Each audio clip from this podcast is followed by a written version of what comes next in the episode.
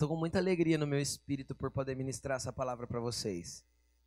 É muito bom quando a gente entende que, quando a gente tem certeza de que é aquilo que o Senhor quer comunicar. Eu tenho certeza que vai falar ao seu espírito, amém? Eu tenho certeza que o Senhor vai falar ao teu espírito. Vamos ler? Vamos ler? Marcos 10, 46. Diz assim, ó. Então chegaram a Jericó, a cidade de Jericó. Quando Jesus e seus discípulos, juntamente com uma grande multidão, estavam saindo da cidade, o filho de Timeu, Bartimeu, que era cego, estava sentado à beira do caminho pedindo esmolas. Quando ouviu que era Jesus de Nazaré, começou a gritar: Jesus, filho de Davi, tem misericórdia de mim. Muitos o repreendiam para que ficasse quieto, mas ele gritava ainda mais: Filho de Davi, tem misericórdia de mim. Jesus parou e disse: Chamem-no. E chegaram e chamaram o cego. Ânimo, levante-se. Ele o está chamando. Ânimo, levante-se. Ele está te chamando. Lançando a sua capa de lado para o lado, de um salto, colocou-se em pé e dirigiu-se a Jesus. O que queres que eu te faça? perguntou-lhe Jesus. O cego respondeu: Mestre, eu quero ver. Vá, disse Jesus. A sua fé o curou. Imediatamente ele recuperou a visão e seguiu Jesus pelo caminho. Senhor, nós te agradecemos pela tua palavra. Nós te agradecemos porque os autores do, dos evangelhos decidiram colocar esse testemunho aqui. Nós te agradecemos porque isso é um exemplo para nós e nós te agradecemos porque o Senhor há de falar conosco através desse exemplo nesta noite. Ministra o nosso espírito de forma profunda, ministra o nosso coração de forma intensa. Senhor, tira pessoas dos lugares de estagnação nessa noite e liberta a alma e o espírito de cada um aqui para que possa te louvar e te adorar e te seguir em nome de Jesus. Amém. Amém. Gente, vamos lá, deixa eu começar uma explicação aqui. Jesus chegou numa cidade chamada Jericó.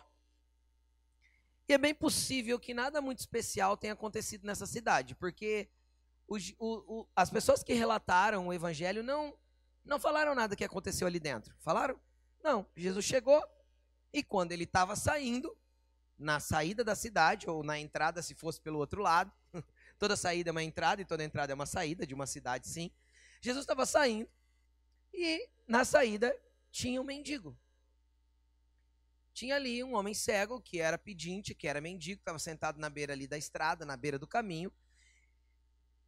E ele vê uma multidão passando, e o texto de Marcos que nós lemos não afirma isso, mas o texto de Lucas, se eu não me engano, de Mateus, está escrito nos três evangelhos esse, essa passagem diz que ele perguntou o que estava acontecendo para alguém da multidão. O que está vendo? E falaram para ele: é Jesus de Nazaré. E aí, ele vendo que era Jesus de Nazaré, ele começa a gritar. E eu quero falar um pouquinho que é interessante que esse cego, ele, ele não tem nome aqui na Bíblia.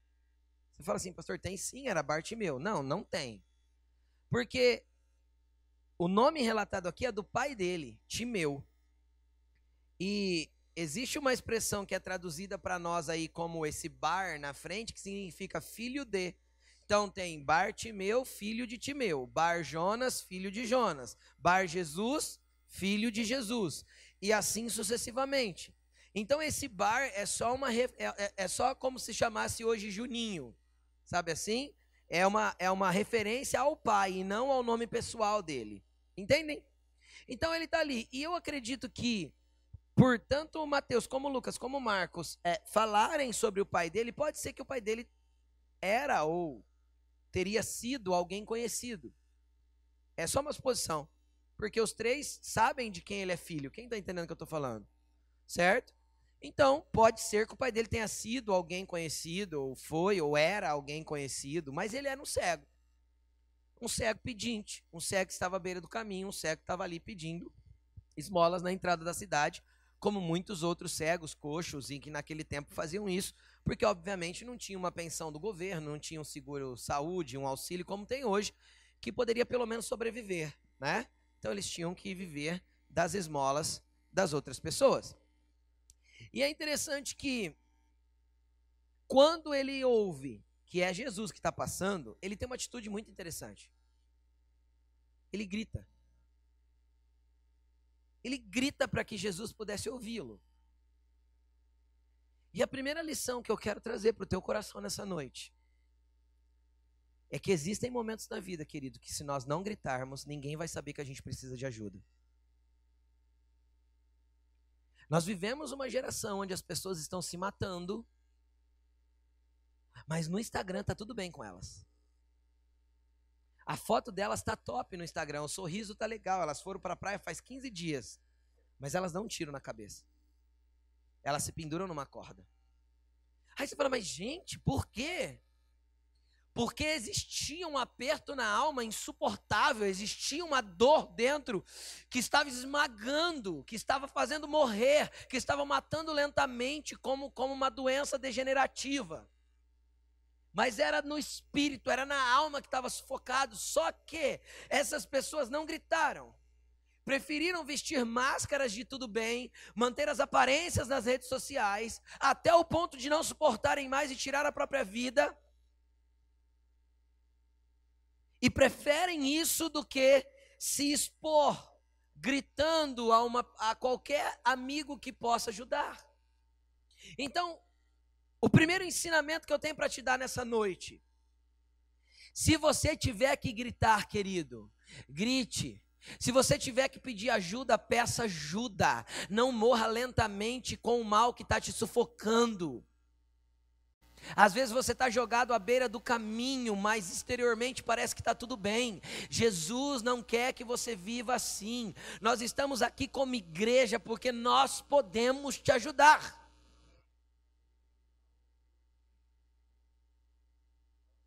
Você entendeu o que eu falei?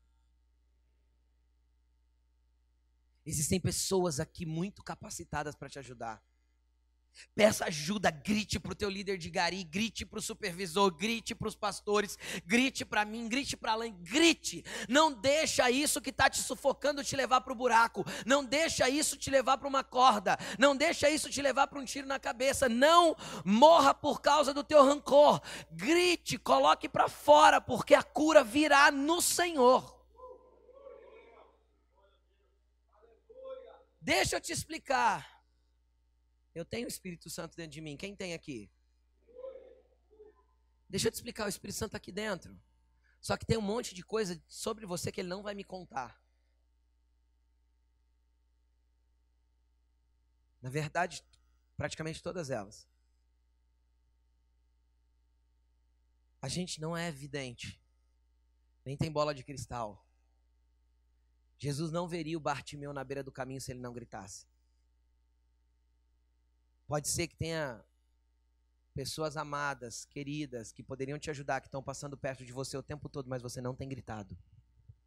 E pode ser que elas só não percebam você por causa da multidão de coisas que está ao redor. Jesus não viu aquele cego porque Jesus era ruim. Jesus não viu aquele cego porque ele não dava atenção. Ele não viu aquele cego porque ele, porque ele simplesmente estava passando e tinha uma multidão em volta. O que fez aquele cego ser visto, querido, foi ele dar o alerta, foi ele gritar, foi ele se posicionar e falar: se ele está passando, eu não vou permanecer do jeito que estou. Então grite. Grite. Peça ajuda, busque. Não fique do jeito que você está. Não chore sozinho. Porque às vezes o teu, o teu travesseiro está sabendo mais sobre você do que qualquer pessoa. Às vezes o teu banheiro está sabendo mais e o teu chuveiro está sabendo mais sobre você do que qualquer pessoa. Deixa eu te explicar. O teu chuveiro pode lavar suas lágrimas, mas ele não pode curar seu coração. Só que Deus pode usar uma pessoa que às vezes está do teu lado que pode curar o seu coração no poder do Espírito Santo. Então a primeira lição que nós temos que tirar aqui: só é restaurado e só é curado aquele que grita. Como no domingo passado nós falamos da mulher que estava com fluxo de sangue, ela também teve uma atitude de ir até Jesus. Então é aquele que se movimenta, que faz alguma coisa. Peraí, aquela mulher tinha visão para chegar até Jesus. Esse homem não tem.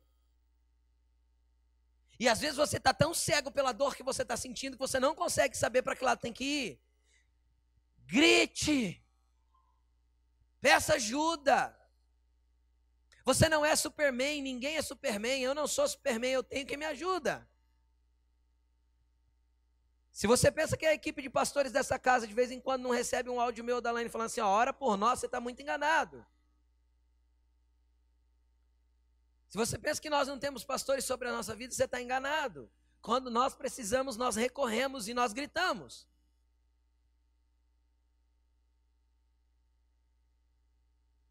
Eu não vou morrer. Afinal, o autor da vida vive em mim. Eu prefiro gritar e ter vida e encontrá-lo do que morrer no meu orgulho de achar que eu sou super-herói e que não preciso da ajuda de ninguém. Chama orgulho isso.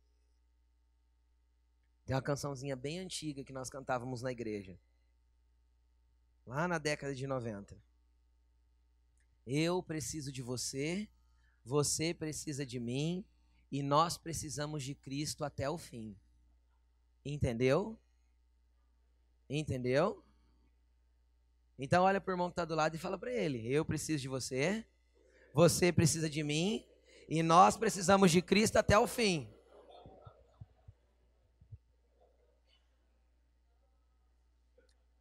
Então não, eu não vou cantar, gente, porque senão vocês vão embora. Deixa eu pregar.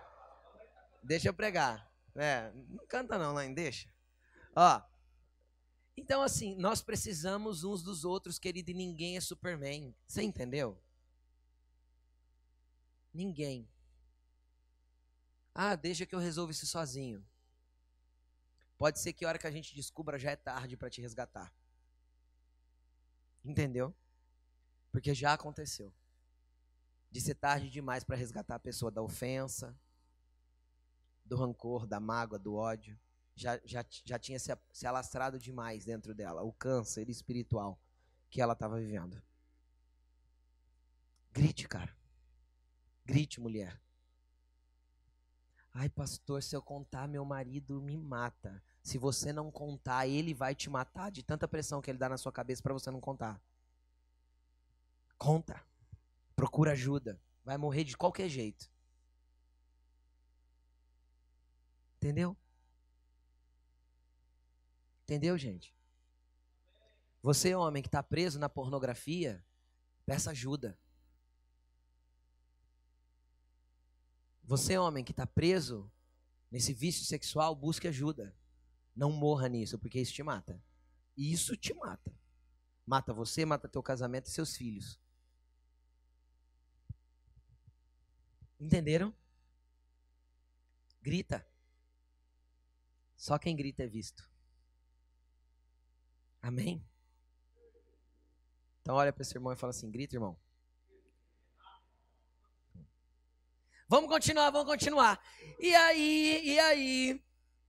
O cego começou a gritar e ele falou o quê?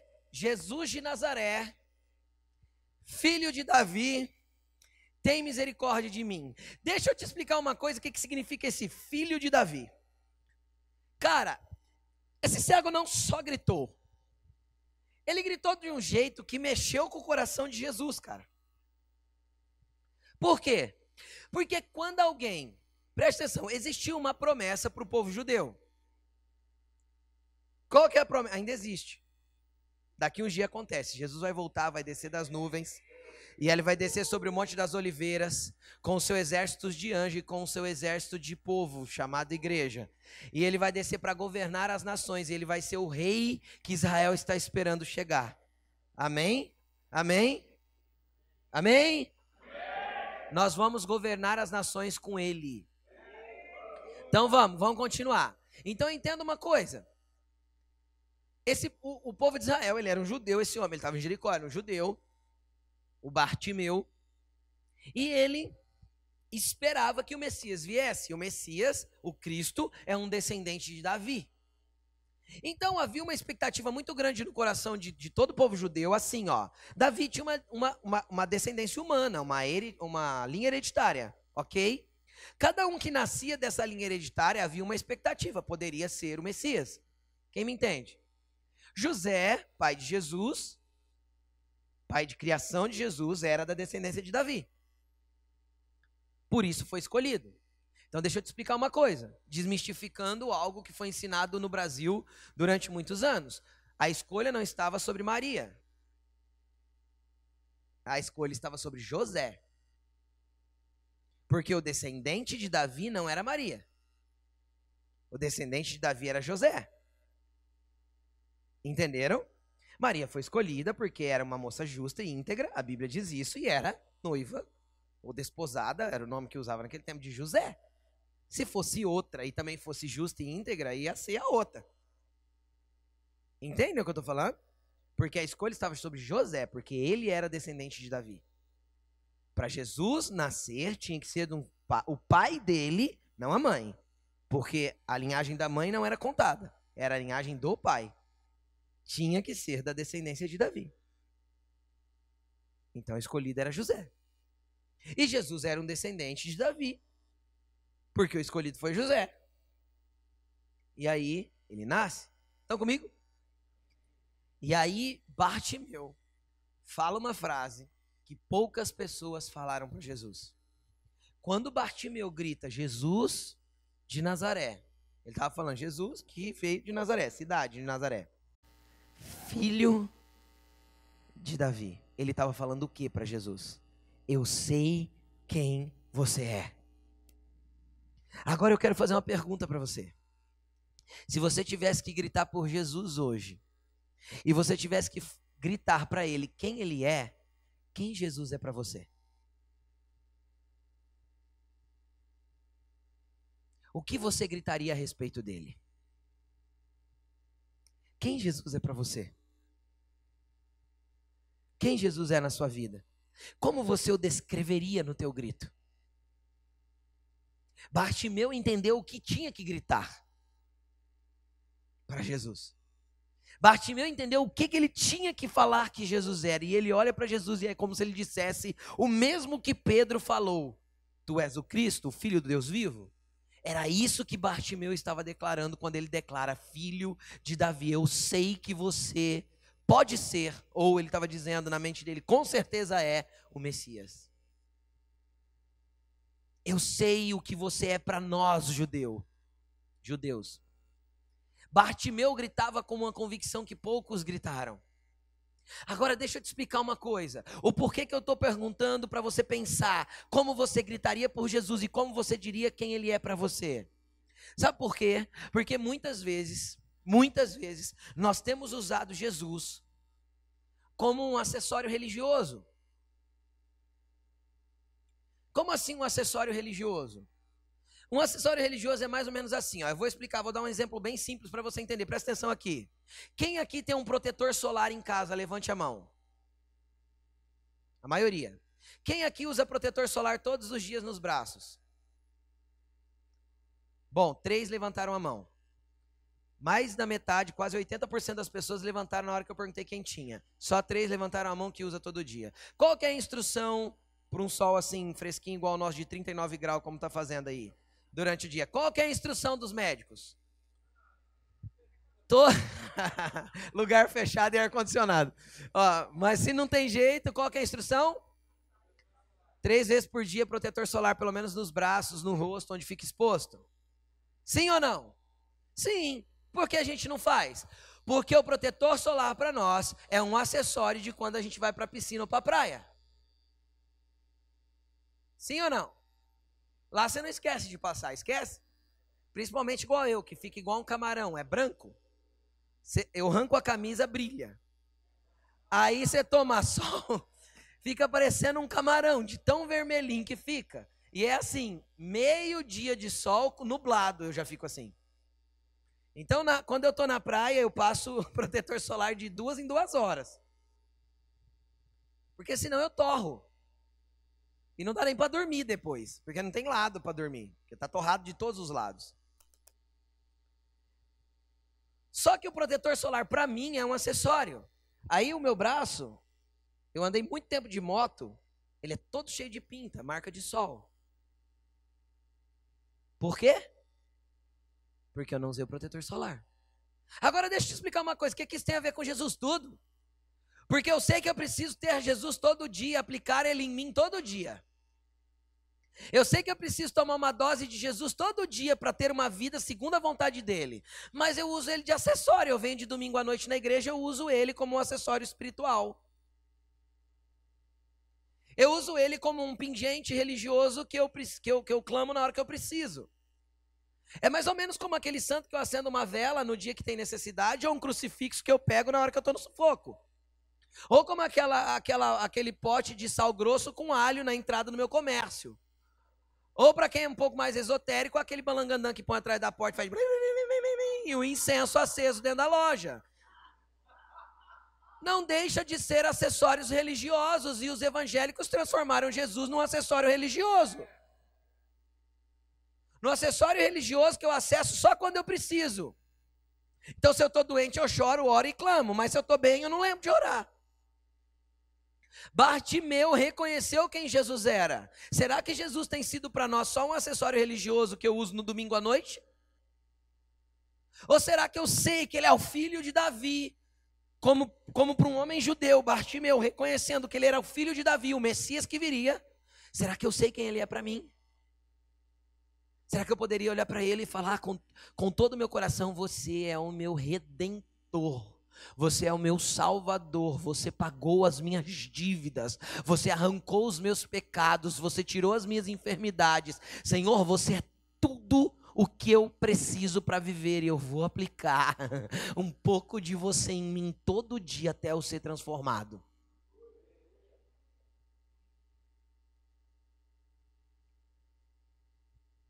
Jesus tem que ser para você, querido. Igual aquele diabético que não pode ficar sem insulina. Acorda de manhã e aplica. Aplica com teu rosto no pó, com a sua oração, com seu clamor, com seu choro, até que Jesus ouça o seu grito e visite a tua casa, a tua família, os teus parentes, mude tua história, te transforme, transforme todo mundo que está ao teu redor, porque é esse Jesus que nós estamos pregando, é um Jesus que realmente transforma.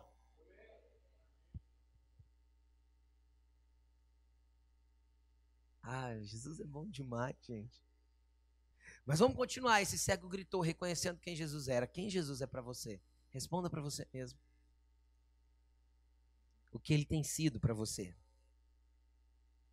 Quando ele gritou, muitos o repreenderam. A, lembra da multidão da semana passada? Que esbarrava Jesus, mas não tocava ele? Olha a multidão aí de novo.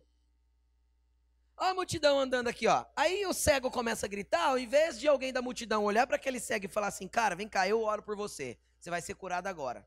Não. A multidão começa o quê? Mandar ele calar a boca. Fica quieto. Não fala. Deixa eu te explicar uma coisa. Às vezes, quando você gritar, o primeiro que vai te ouvir não é o que vai te levar para o lugar certo. Não desanime, não para de gritar por isso. Você ouviu? Às vezes, quando você gritar, a primeira pessoa que vai te ouvir não é o que vai te conduzir para o lugar certo. Não deixe de gritar por isso. Às vezes o que te ouviu pela primeira vez vai falar assim: ah, isso é assim mesmo. Ah, isso é, é dessa forma mesmo. Sabe, é, continua assim porque tem coisa que não muda. Ah, a vida é assim. Não, querido, a vida é com Jesus. A vida é nele e com ele pode ser transformado. Então, não aceite que as pessoas te joguem num lugar que não é o lugar que Jesus disse que você tem que estar. Jesus falou que você tem que estar com ele, no caminho com ele, ele é o caminho, a verdade. Onde o cego estava? Ele estava no caminho? À beira do caminho. Então pode ser que você está vendo Jesus passar várias vezes na sua vida, mas você não entrou no caminho ainda. Só que eu vou te explicar. É um caminho que te conduz à verdade e que te leva à vida. Esse é Jesus. Então saia da beira do caminho. Não aceite que pessoas mandem você parar de gritar até que você entre no caminho para encontrar Jesus. Entendeu? Não deixe que as pessoas te façam parar. Se você gritou e quem tinha que ouvir não te ouviu e o que te ouviu está te tentando te desanimar, não deixe de gritar. Às vezes a multidão vai tentar te sufocar, vai falar que é dessa forma mesmo, vai falar que não tem quem conversar com você, porque não e vai começar com um monte de desculpas. Jesus quer te levar e te conduzir para Ele. Não aceite a beirada do caminho. Não aceite ver Jesus passando e ir embora e parece que todo mundo recebe milagre e você não. Parece que todo mundo é usado por Deus e você não. Parece que todo mundo recebeu o Espírito Santo e você não. Parece que todo mundo foi tocado e você não. Sai da beira do caminho, comece a gritar por Jesus, comece a declarar quem ele é, comece a chamar pelo filho de Davi que você, como você o enxerga, porque ele vai parar. Porque você está gritando. Porque para a mulher ele parou, lembra da semana passada? Você não assistiu, vê lá no YouTube, ele parou ou não parou para a mulher? Ele parou ou não parou por Bartimeu? Tem uma multidão, querido, mas tem pessoas que chamam a atenção dele. E essas pessoas não ficam da forma que estão. Não ficam da forma que estão. Mas vamos continuar. E aí, quando ele começa a gritar ainda mais forte, ele já não grita Jesus de Nazaré, ele grita o quê? Filho de Davi. Tem misericórdia de mim. Filho de Davi, tem misericórdia de mim. Filho de Davi, tem misericórdia de mim. Jesus para e diz: chamem-no. Olha que interessante. Olha que interessante. Jesus podia falar assim, gente, deixa eu ir lá curar ele. E Jesus ia até ele. E por que Jesus não foi até ele? Porque ele tinha que entrar no caminho para encontrar Jesus. Então não espere que Jesus vá fazer coisas nos lugares que você está orando para ele fazer, sem você tentar conduzir as pessoas para o caminho. Porque se a pessoa não estiver no caminho, ela pode até ser curada, mas ela não tem um encontro com Jesus. Ela não entrou no caminho. Então não adianta eu receber um milagre se eu não estou no caminho. Porque se eu recebo um milagre sem estar no caminho, eu vou me dispersar e vou me distanciar de novo. E daqui a um tempo eu estou precisando de outro milagre. Aí Jesus voltou a ser aquele acessório lá da minha estante, lá da minha prateleira que eu preciso pegar no momento que eu que eu tô com algum problema. Não é isso que Jesus quer. Jesus podia ter falado assim: "Tá bom, vamos ali". Cara, estava do lado, era pertinho. Jesus falou o quê? Traz ele para mim. Traz ele para mim. Cara, a Bíblia diz que uma pessoa olhou para ele e falou o quê? Ânimo.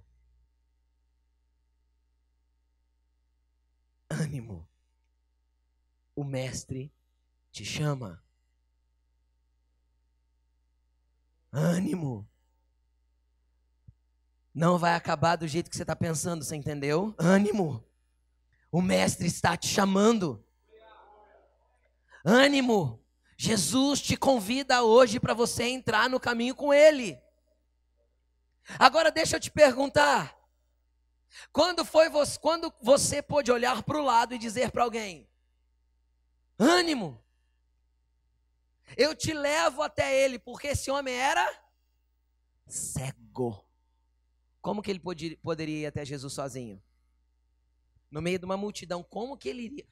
Como que ele iria até Jesus sozinho se ele está no meio de uma multidão? Ele era o que mesmo? Tinha jeito de ir sozinho até Jesus no meio de uma multidão. Se Jesus está tá sozinho e chama ele, ele poderia ter a direção da voz. Agora, cara, Jesus estava no meio de uma multidão. Jesus falou assim: chama ele. Cara, teve alguém que soube dizer para ele ânimo, que soube pegar na mão dele e levar ele até Jesus. Então eu quero mudar a perspectiva agora da pregação. Preste atenção no que eu vou falar. Quando foi que você pegou na mão de alguém que gritou perto de você e falou assim: "Vem cá, que eu vou te conduzir para o lugar que pode te curar"? Vem cá, tenha ânimo, não desista, porque eu vou orar por você e Jesus vai fazer na tua vida. Agora deixa eu te explicar a atitude do cego quando ele ouviu falar assim, ó, Jesus te chamou. Vamos ler o versículo primeiro. Ele fala assim, ó. E chamaram o cego. Ânimo, levante-se. Ele o está chamando, lançando sua capa de lado, de um salto, colocou-se em pé e dirigiu-se para Jesus.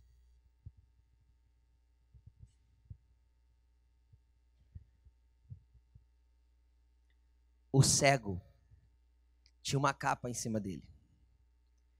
E ele estava sentado na beira do caminho. E por que ele tinha uma capa em cima dele? Porque todo mundo que mendigava tinha que se cobrir com uma capa para ser identificado que era mendigo. Todo mundo que estava na mendigância tinha que ficar. E não era uma capa bonita igual essa minha, não. Era uma capa suja. Era uma capa que identificava ele como pedinte. Como alguém que estava necessitado. Como alguém que precisava de esmola dos outros para viver. Agora, sabe o que eu acho interessante aqui? E que eu quero que você entenda porque isso é poderoso para a tua vida. Kleber, sobe aqui, ajuda eu. Preste atenção. O Kleber é o cara do ânimo. O que que Jesus falou e o Kleber ouviu? Chama. Chama ele. Traz ele até aqui. Cara, quando o Kleber transmite a informação para o cego, a primeira coisa que a Bíblia diz é que ele pegou a capa e jogou de lado. Sabe o que, que significa? Ele renunciou à mendigância dele. Ele renunciou o espírito de mendigo, a capa de pedinte. Deixa eu te falar uma coisa: se Jesus está te chamando hoje, você não precisa ser mais um mendigo espiritual, que precisa da oração de todo mundo, que precisa ficar clamando para os outros, que precisa ficar fazendo patuar, arrumando um jeito de ter uma coisa espiritual para te mover. Hoje Jesus te chama para um lugar de filho, renuncia essa capa de mendigo, renuncia essa capa de pedinte. Agora tem mais uma coisa: ele não só renunciou à identidade dele a Bíblia diz que ele levantou-se num salto para ir com Jesus. Você entendeu? Teve uma mão que o ajudou a levantar, onde ele dizia: Eu não sou mais aquilo que me diziam que eu era, eu não estou coberto mais por aquilo que falam de mim, eu não estou coberto mais por aquilo que decretaram sobre mim. O que me identifica agora é quem me está chamando, não o que me cobria. O que te identifica não é o que disseram sobre você, é aquilo que Jesus está dizendo ao teu respeito. Ele te chama, ele te escolheu. Obrigado, Kleber. Ele te escolheu. Agora deixa eu te explicar mais uma coisa. Cara, hora que o cego, hora que o cego jogou a capa, ele enxergou? Não. Não enxergou hora que o, o cara do ânimo pegou na mão dele, ele enxergou? A hora que ele entrou no caminho, ele enxergou? Não. Deixa eu te explicar uma coisa. A fé não se move pelo que você está vendo. A fé se move por aquilo que você sabe que vai acontecer. Você entendeu? A fé não se move por aquilo que você está vendo. Aquele cego levantou, jogou a capa, levantou e andou na direção de Jesus sem ver. Mas por que ele jogou a capa? Porque ele já sabia que ele veria. A fé, querido, é trazer à existência aquilo que ainda não é, como se já existisse. Não interessa que você não está vendo ainda aquilo que Jesus disse que vai acontecer. Vai acontecer porque você está indo em direção a Jesus. Vai acontecer porque você saiu da beira do caminho e entrou no caminho com Ele. É por isso que vai acontecer. Ah! Creia. Acredite. Não desanime. Não, você não vai te matar. A depressão não vai te jogar debaixo da cama. Levante-se. Entendeu? Jesus quer te levar em direção a Ele. Olha para a pessoa que está do teu e fala assim: se você estiver chorando, eu sou o cara do ânimo. Agora, fala ao contrário: se eu estiver chorando, seja a pessoa do ânimo. Entendeu, gente? Nós somos igreja, nós somos irmãos. É dado as mãos, é levanta daí, cara. Não é o teu lugar. Levanta daí, não é para isso que Jesus chamou. Você é filho e como filho é herdeiro de Deus. O problema é que a gente se acostumou com a mendigância espiritual.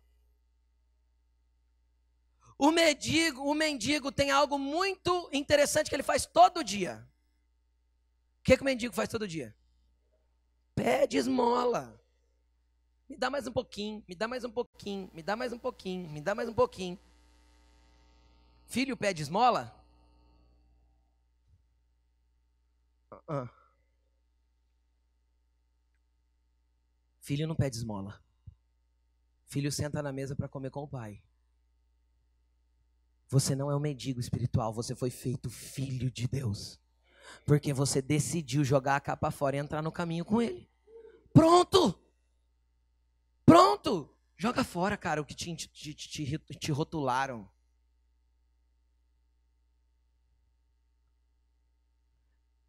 Por muitos anos, é muito interessante isso. Por muitos anos a igreja é, enalteceu, colocou num lugar mais alto aqueles que eram ex alguma coisa. Quem está entendendo? Então, o ex-drogado, o ex-assassino, o ex-viciado, o ex-isso, o ex-aquilo, o ex-aquilo. Esse, esse vinha pro púlpito, contava o testemunho, a igreja fazia. Ah! Cara, legal. Não estou desmerecendo o que aconteceu na vida da pessoa. Mas o filho do pastor, o filho do irmãozinho, que cresceu na igreja, nunca se desviou, andou em santidade, fez tudo direito, que hoje é uma bênção na mão do Senhor, ele é só o irmãozinho.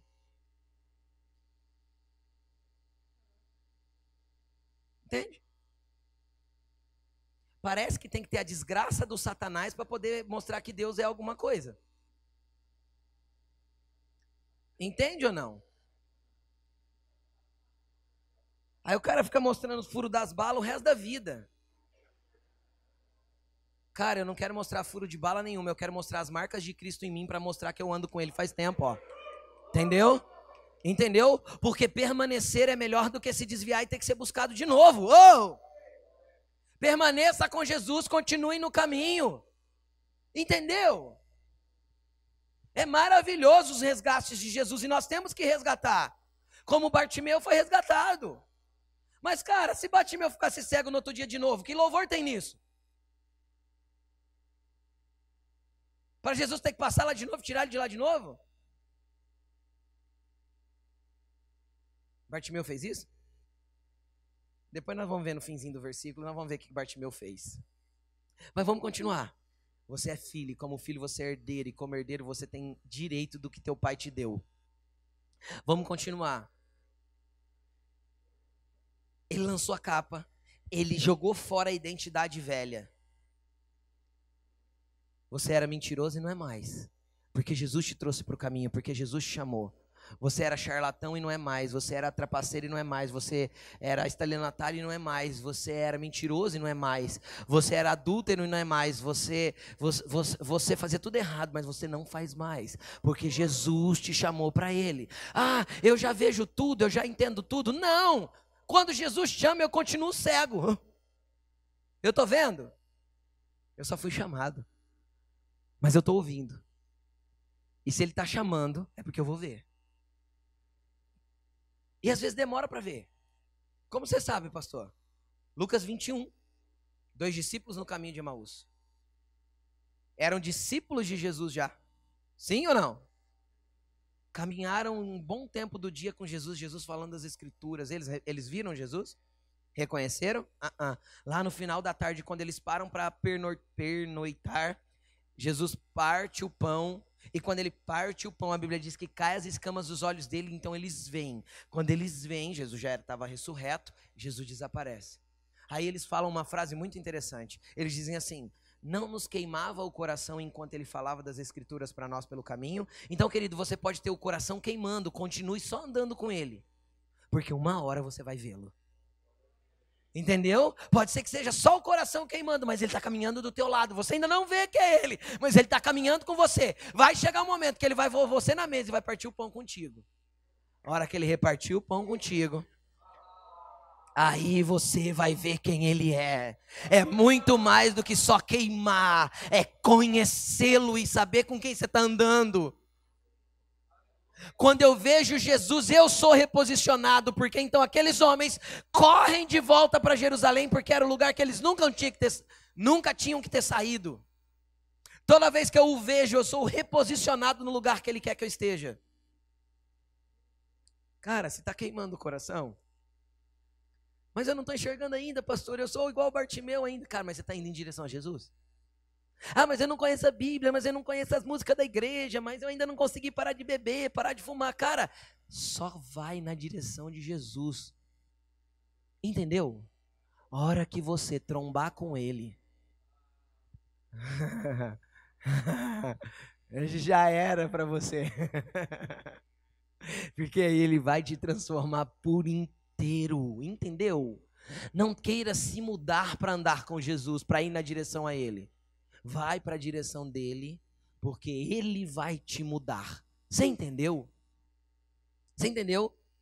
Vai em direção a Ele, continua, insiste, segue. Mas eu não estou vendo, mas tem alguém dando a mão para você. Só continua indo na direção do Mestre, porque uma hora você vai chegar nele. Agora vem um negócio muito, muito, muito doido aqui. Ele chega em Jesus e Jesus faz uma pergunta: O que queres que eu te faça? Essa pergunta é mais ou menos assim, ó. Quem é aqui do tempo dos sorveteiros nas ruas? Lembra? Cara, aquilo era um desafio. Por que era um desafio? Presta atenção aqui. Presta atenção. Por que era um desafio? Porque a hora que você escutou o primeiro. Até você conseguir convencer a mãe de te dar o dinheiro para comprar o sorvete, você vinha, você escutava o free fru e aumentando, ficando alto. De repente ia baixando, abaixando, abaixando, você, mãe, tá indo embora, mãe, tá indo embora. Aí ela te dava, você saia correndo no portão e você gritava, o cara tava lá na esquina. Sorveteiro, sorveteiro. Não era assim? Era ou não era? Era desse jeito. Aí ele voltava, o coitado, só de duas horas da tarde, um quarteirão de volta para poder vender o sorvete. Um sorvete. Gente, eu acho que o Brasil melhorou, não era tão caro o sorvete, não era? Para comprar o sorvete era tão custoso, né? Mas tá bom, vamos lá. Aí, cara, o que que acontece? Me perdi até do que eu tava falando. Aí você chama o sorveteiro de volta, você olha para ele e fala assim, ó, tem sorvete? Não, tem carne. Tô vendendo carne, açougue móvel aqui, né? Não é assim? Né? Eu sempre peço pizza lá pro Bruno, na pizzaria dele, eu ligo para ele, ele atende, eu falo assim, e aí, tem pizza aí? Não, né? Uh -uh. Não, aqui a gente vende esfirra. É uma pizzaria, mas a gente. É lógico que tem sorvete, é lógico que tem pizza. Estão entendendo? Aí o, o, o chega em Jesus e Jesus pergunta para ele: O que você quer?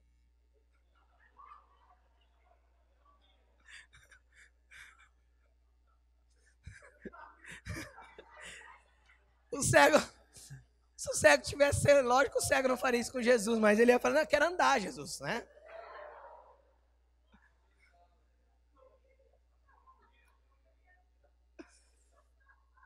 Agora vamos para a parte espiritual do porquê Jesus fez isso.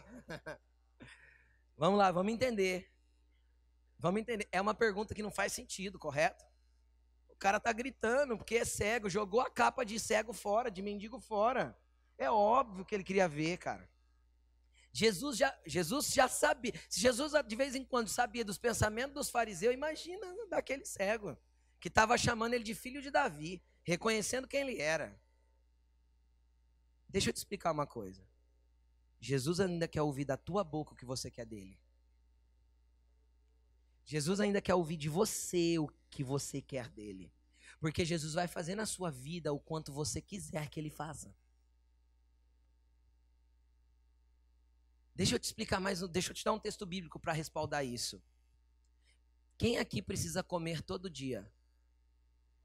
Todo mundo. A não ser que você esteja de jejum e passe alguns dias sem comer, você vai comer todo dia, sim ou não? Óbvio. Agora fala uma coisa para mim, por que Jesus mandou eu orar pelo pão de cada dia se ele sabe que eu tenho que comer todo dia? Porque ele quer ouvir da minha boca aquilo que eu preciso. Mesmo que ele saiba que eu preciso. Você entendeu? O problema é que nós deixamos de pedir aquilo que nós precisamos para Jesus. Porque a gente já entrou no caminho, já andou em direção dele, a gente acha que já tá bom ficar ceguinho. Não tá bom não, tem mais para ele fazer na tua vida. Então comece a pedir para Jesus jogar luz dentro de você para você enxergar o que você precisa pedir para ele. Fala, Espírito Santo, joga a luz dentro de mim, porque eu tenho que enxergar o que em mim tem que ser transformado ainda, que eu não estou vendo. Porque você precisa pedir para ser transformado. Jesus quer ouvir da tua boca aquilo que você precisa dele. Agora eu vou, vou, eu vou mudar para um ambiente espiritual. Com exceção de algumas pessoas que dão uma abertura muito ampla para mim e para a Laine, a gente só vai ajudar as pessoas naquilo que elas pediram para serem ajudadas. E os nossos líderes são orientados a isso. Porque eu não vou ser intruso na tua vida. Então, se a pessoa me procurou para aconselhar do trabalho dela, nós vamos andar no ambiente do trabalho. Se é do casamento, nós vamos andar no ambiente do casamento. A não ser algumas pessoas que deram total liberdade para a gente falar o que bem entender, a gente, direto, a gente fala um monte de coisa que eles não querem ouvir. Mas a gente fala mesmo assim. Com exceção dessas pessoas que nos deram este lugar, o restante a gente vai ser responsivo aos gritos. Entenderam? E é assim que você também precisa ser. Agora, se você tem um lugar de amigo na vida da pessoa, não se limite aos gritos. Fale verdades para ela porque você a ama e porque ela te ama. Entendeu? Jesus perguntou para o cego: O que você quer que eu te faça? O que, que o cego respondeu? Quero ver.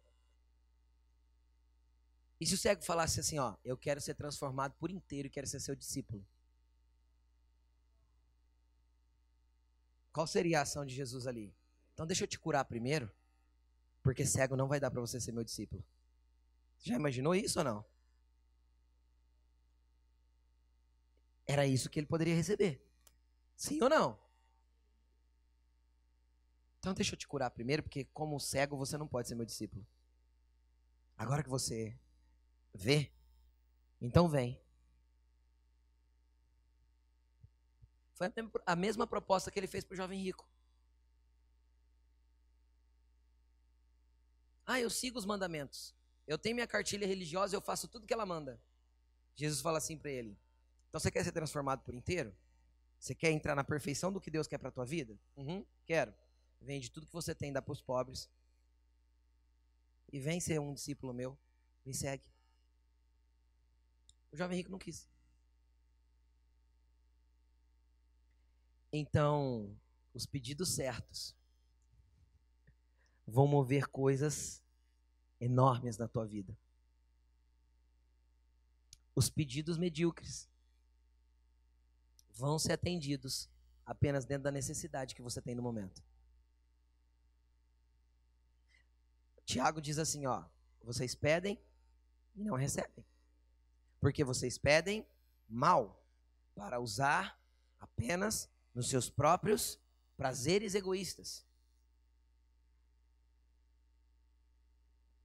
Quem já pediu coisa para Jesus e não recebeu, levante a mão.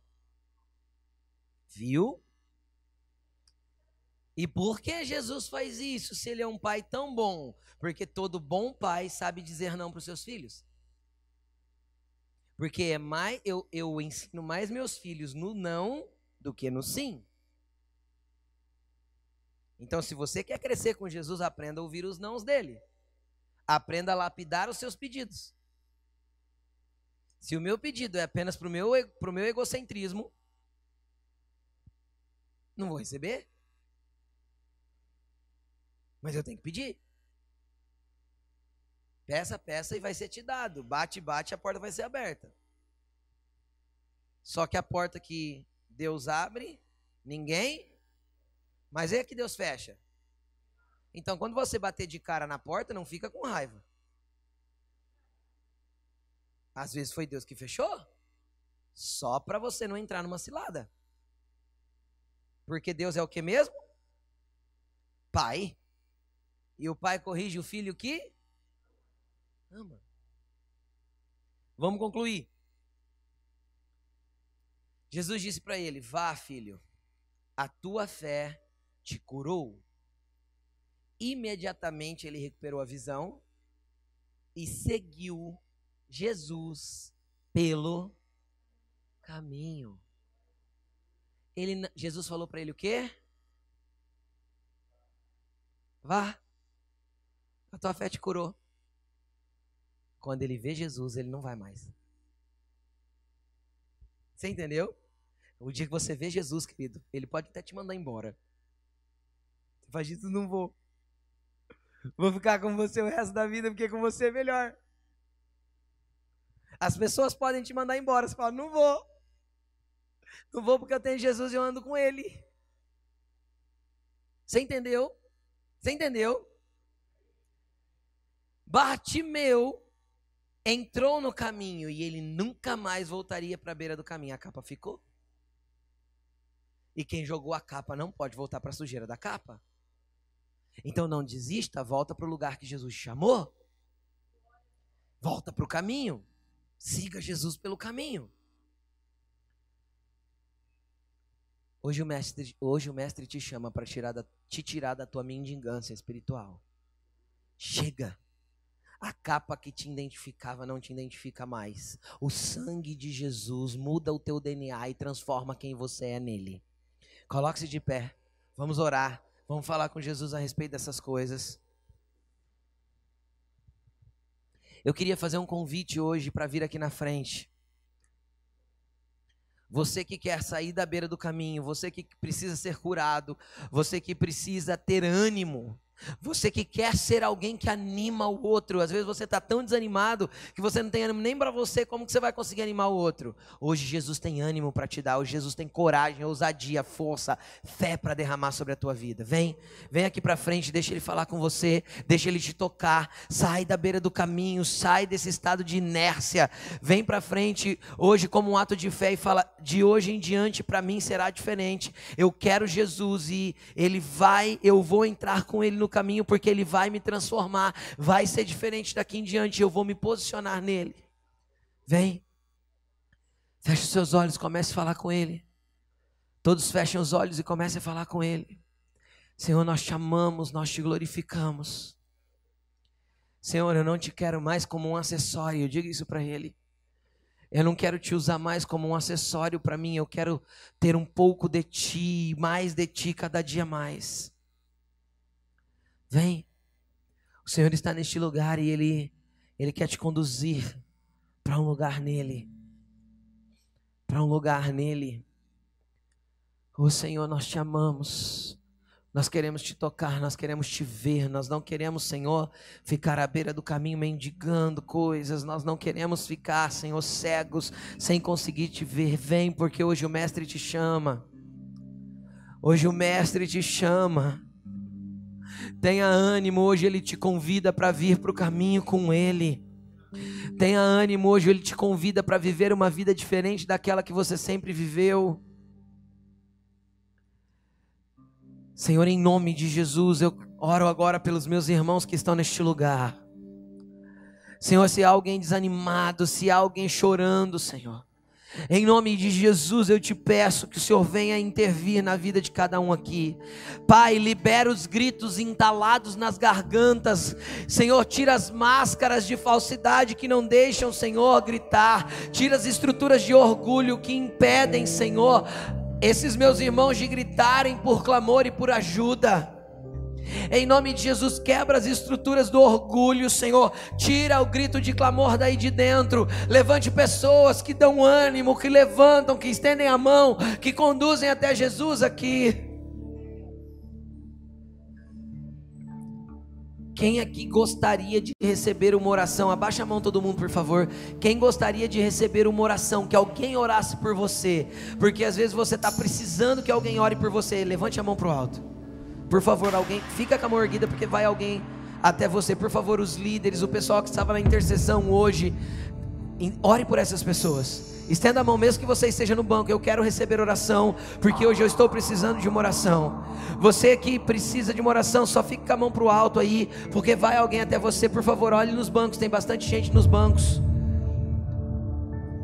Ore.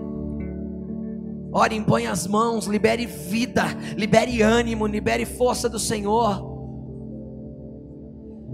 Tem pessoas aqui, ó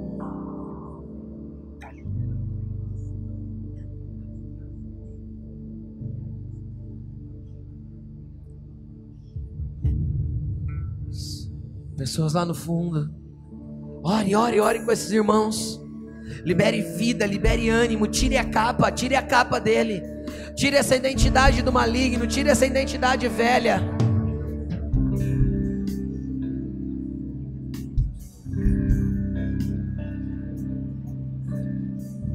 Nós liberamos vida, nós liberamos transformação, nós liberamos um novo tempo.